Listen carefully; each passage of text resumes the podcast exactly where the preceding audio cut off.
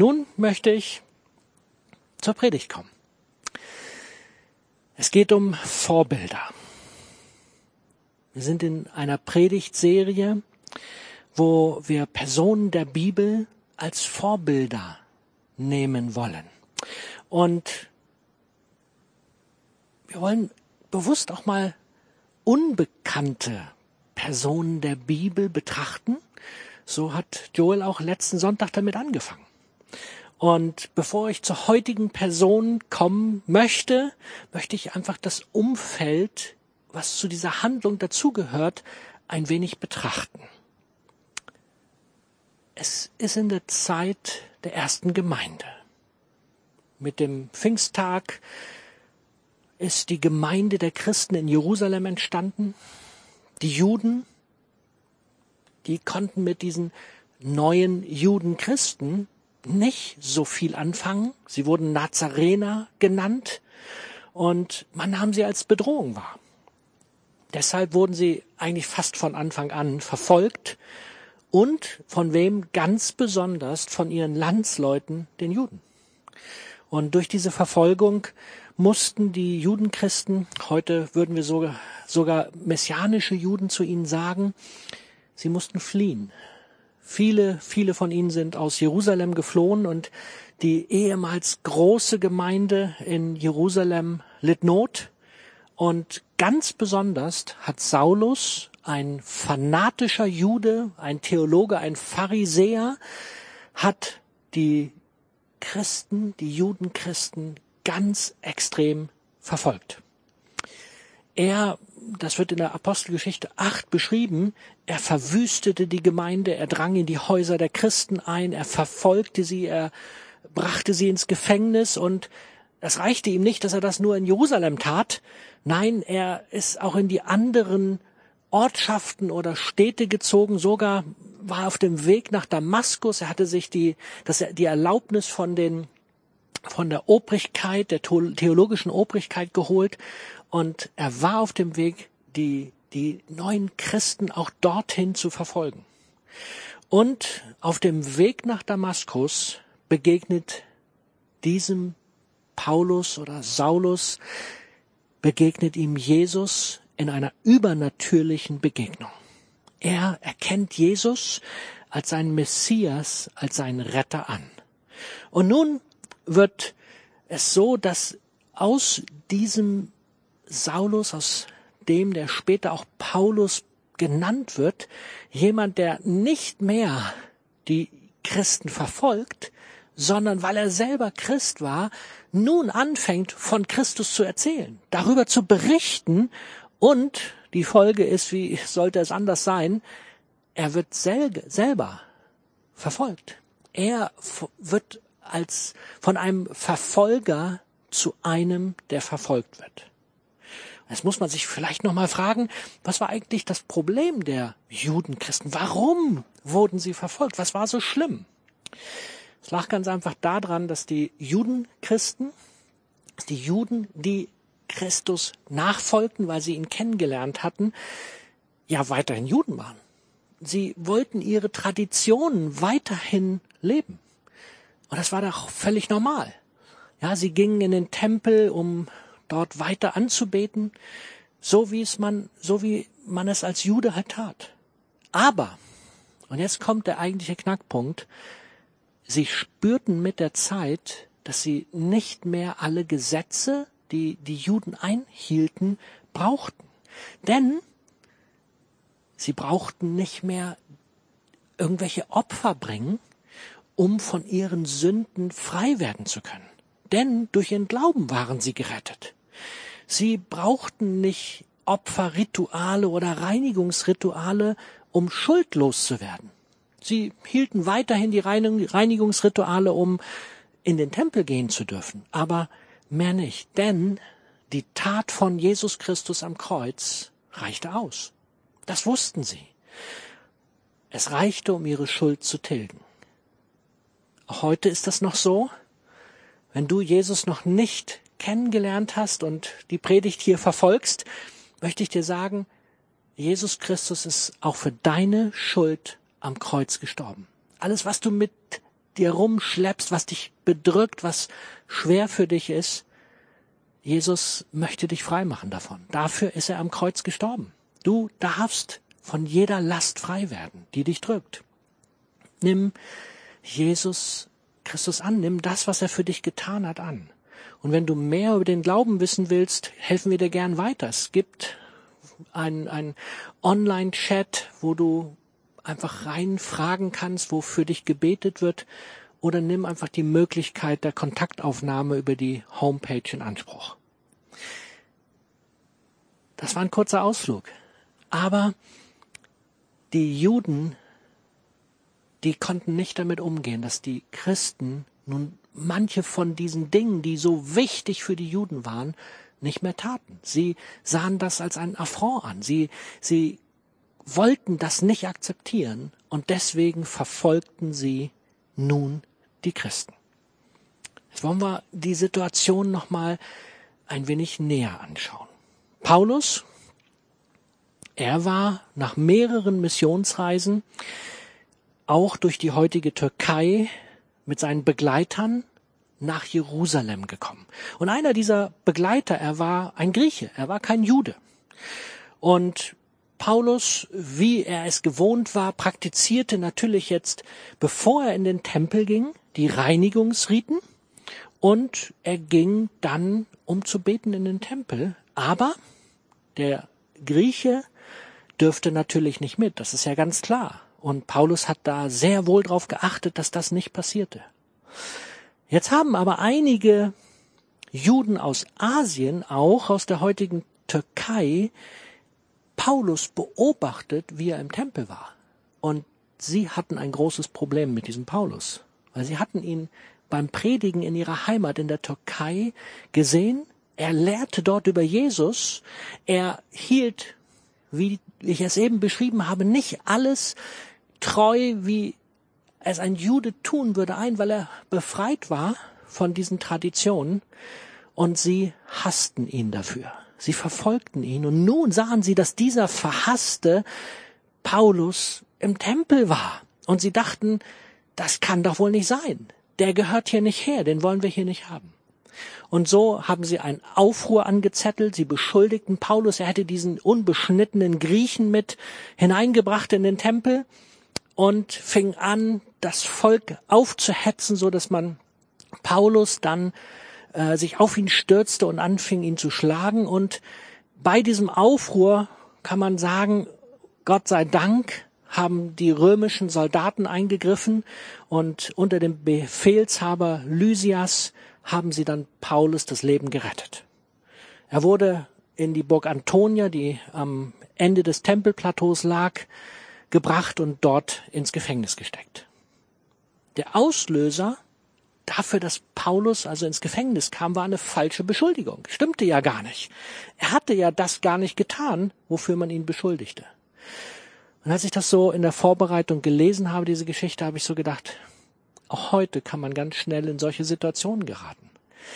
Ich weiß nicht, ob ihr das vor einigen Monaten mitgekriegt habt, wie die Freikirche in Mulhouse in Frankreich nachweislich zu Unrecht beschuldigt wurde, sie hätte das Coronavirus nach ganz Frankreich gebracht, weil sie hatten eine Gebetskonferenz, die sie bis zum 21.2., 21. Februar abgehalten hatten und man beschuldigte sie im Nachhinein, durch diese Konferenz wäre das Virus nach Frankreich gekommen und die Medien stürzten sich auf sie.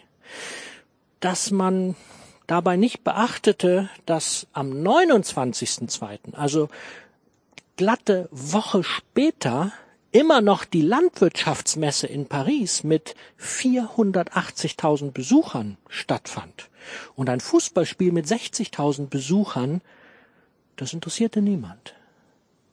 Ich denke, jedem von uns ist klar, dort waren falsche Beschuldigungen, genauso wie damals zur Zeit von Paulus, die einfach ausgesprochen wurden und die Menschen in Bedrängnis brachten.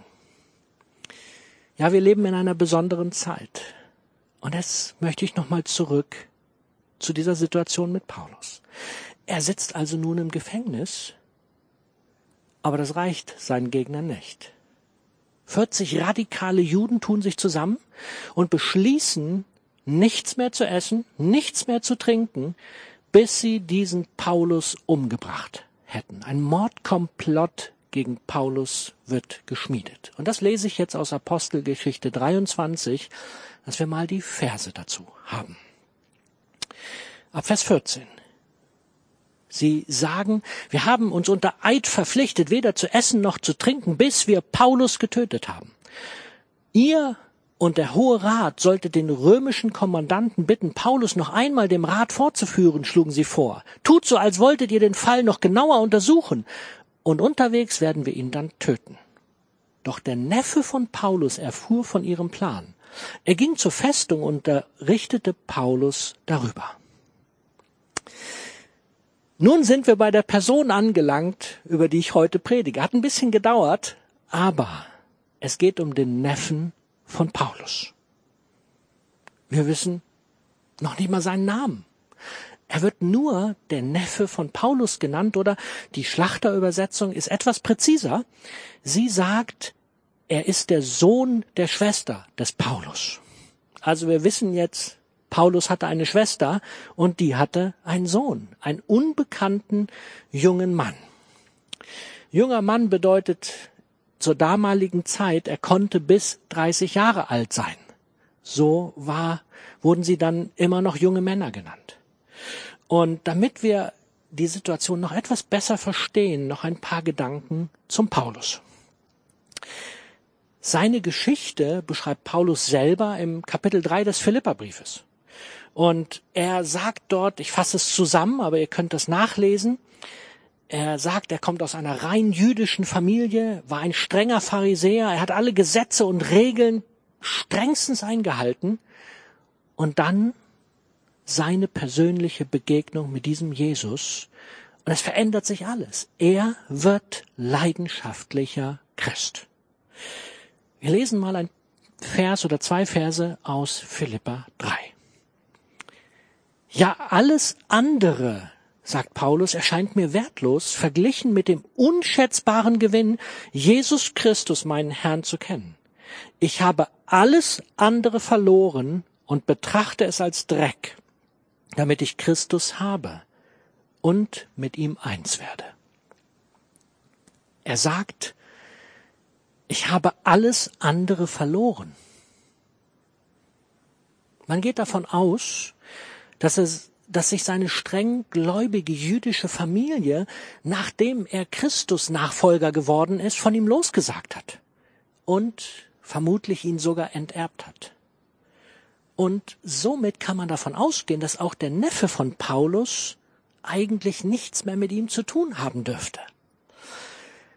Und in diese Situation hinein, Paulus im Gefängnis, Verfolgung durch extreme Juden, die die Christen hassen und verfolgen, und die Situation, dass Paulus von seiner eigenen Familie verstoßen ist.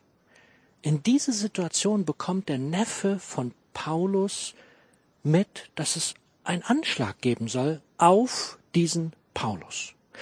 Habt ihr euch schon mal gefragt, wie und wo er das wohl mitbekommen hat? Ich habe mich das zumindest gefragt und es gibt eine interessante Erklärung dafür.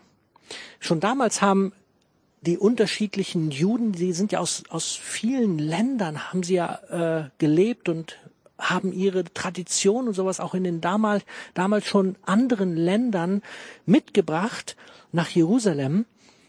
Sie haben in Jerusalem sich getroffen in Synagogen, weil der Tempel war nicht der einzigste Versammlungsort.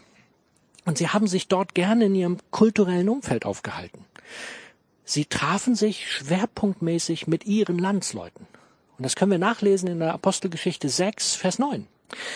Es standen aber einige aus der sogenannten Synagoge der Libertiner und der Kyri Kyriener und der Alexandriner und derer von Zilizien und Asien und stritten mit Stephanus. Also wir sehen hier, es gibt wohl offensichtlich Synagogen, die von ganz bestimmten Leuten, Landsleuten besucht werden.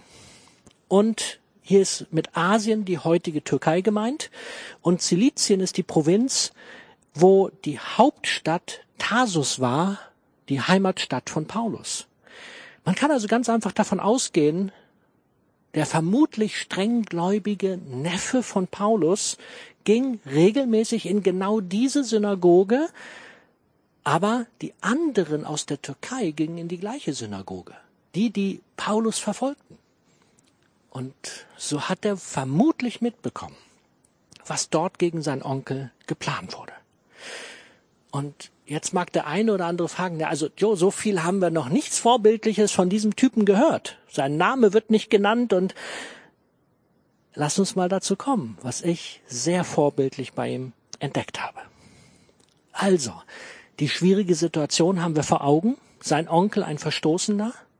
Und jetzt hört er von eigenen Leuten, dass sie einen Mordkomplott gegen seinen Onkel haben. Was soll er eigentlich tun? Was macht man denn jetzt? Mich hat berührt als allererstes der Neffe von Paulus, er hat zugehört.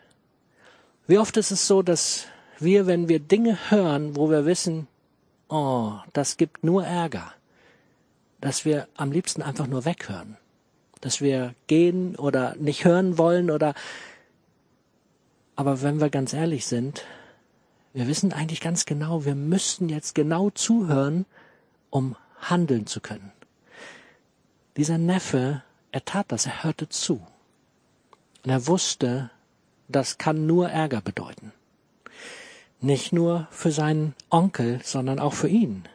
Denn ich habe so überlegt, was bringt das nun mit sich? Er hat jetzt gehört, sein Onkel soll umgebracht werden, aber er dürfte ja eigentlich mit seinem Onkel nichts mehr zu tun haben. Das, das war eine schwierige Situation. Zu wem sollte er gehen? Ich, ich wäre zu meiner Mutter, also zu der Schwester von Paulus gegangen und hätte ihr das alles erzählt und die hätte vermutlich gesagt, wir haben mit dem nichts mehr zu tun, lass den in Frieden, kümmer dich nicht drum, ist nicht unser Problem, hat er selber verschuldet, raus, wir, wir nicht. Und weil er das wusste, ich glaube, dieser, dieser junge Mann, er wusste, was richtig ist. Dieser junge Mann hat zugehört und er wusste in seinem Herzen, er braucht gar nicht zu seiner Mutter gehen. Dieser junge Mann wusste, er muss egal was das für einen Preis kostet, egal wenn man das rauskriegt, dass er vielleicht sogar selber verstoßen wird, er wusste, er muss zu seinem Onkel. Und das ist das, was er tut. Und das hat mich beeindruckt. Er hat nicht nur gehört, er hat nachgedacht und er hat gehandelt. Und er hat Mut gehabt zu handeln. Kennen wir das nicht auch? Wir hören, wir wissen, wir müssten handeln, aber dann trauen wir uns nicht mehr. Mich hat das beeindruckt. Und dann geht's noch weiter. Dieser junge Mann, er landet jetzt bei seinem Onkel, erzählt ihm von der Geschichte und oh, geschafft, erledigt, bloß schnell wieder weg. Aber Paulus sagt, nee, nee, jetzt kommt das Eigentliche. Paulus schickt ihn zu dem Kommandanten. Und ich weiß nicht, mir wäre spätestens in diesem Moment das Herz aber ganz tief in die Hose gerutscht. Und ich hätte gedacht, nee, nee, Paulus, das kannst du nicht bringen. Das kannst du nicht machen. Du kannst mich jetzt nicht da hinjagen. Aber er hat es getan. Der Neffe ist jemand gewesen, der Mut genommen hat und der gehandelt hat. Ich lese das mal vor. Apostelgeschichte 23. Paulus rief einen der Offiziere zu sich und sagte, für diesen jungen Mann zum Befehlshaber. Er hat ihm etwas Wichtiges mitzuteilen. Das tat der Offizier. Und dann geht's weiter. Der Befehlshaber nahm ihn am Arm, führte ihn zur Seite und fragte, was hast du mir also zu sagen? Ich finde es interessant, er nahm ihn am Arm. Er, hatte Nähe und er sagte, hey, komm mal zur Seite. Ich will das genau wissen. Und der Neffe erklärte ihm, einige Juden werden dich bitten, Paulus morgen noch einmal dem jüdischen Rat vorzuführen. Ich lasse ein paar Sachen aus, wir kennen sie. Und jetzt kommt der Knaller, dieser junge Mann besitzt die Dreistigkeit, diesem Befehlshaber zu sagen, doch das darfst du auf keinen Fall zulassen. Und so weiter. Lass niemand wissen, was du mir gesagt hast, warnt der Befehlshaber den jungen Mann und entließ ihn. Dann rief er zwei seiner Offiziere, ordnete an, haltet 200 Soldaten bereit, heute Abend um neun Uhr nach Caesarea aufzubrechen. Außerdem sollt ihr 200 leicht bewaffnete und 70 Reiter mitnehmen. Ich finde das echt krass, wie der Neffe von Paulus hier ein Standing hat und wie er einem Mann, der über tausend Menschen die Befehlsgewalt hat, wie er dem sagt, hey, das musst du tun, das darfst du auf keinen Fall unterlassen. Und wie der Offizier oder der Kommandant das richtig wahrnimmt, sich darauf einlässt und ein Befehl im Gegenzug gibt, hey, das darf niemand wissen, was wir jetzt gerade hier besprochen haben. Hört sich so ein bisschen an wie 007, oder? Geheimnisträger. Ich finde es stark, wie dieser junge Mann handelt. Wisst ihr eigentlich, eine Garnison der damaligen Zeit, die war ungefähr tausend Mann stark. Das heißt, dieser Soldat hatte ungefähr tausend Mann. Und wie viel schickt er aufgrund der einfachen Aussage von diesem jungen Neffen von Paulus, wie viel schickt er los? 470 Leute als Bewachung für Paulus. Ist das nicht Wahnsinn, was da in Bewegung gesetzt wird, wie brisant das Ganze ist? Ich finde, das eine ganz, ganz starke Situation. Viel mehr haben wir nicht von dem Neffen von Paulus, viel mehr wird nicht berichtet. Es wird nirgendwo sein Name genannt. Aber was haben wir aus dieser Situation erkennen können? Wir haben einen jungen Mann, es hätte auch eine junge Frau sein können, deren Namen oder dessen Namen nicht genannt wird. Wir haben aber eine Person hier, die uns ein Vorbild sein kann, weil sie zugehört hat, gespürt hat mit offenem, reinen Herzen, was jetzt dran ist. Und dann mutig genug war, trotz der ganz schlimmen, schwierigen Umstände, zwischen, trotz all dem, was äh, bedeuten, hätte bedeuten können, vielleicht selber die Erbschaft zu verlieren, selber verstoßener zu werden, sich zu entscheiden, das Richtige zu tun.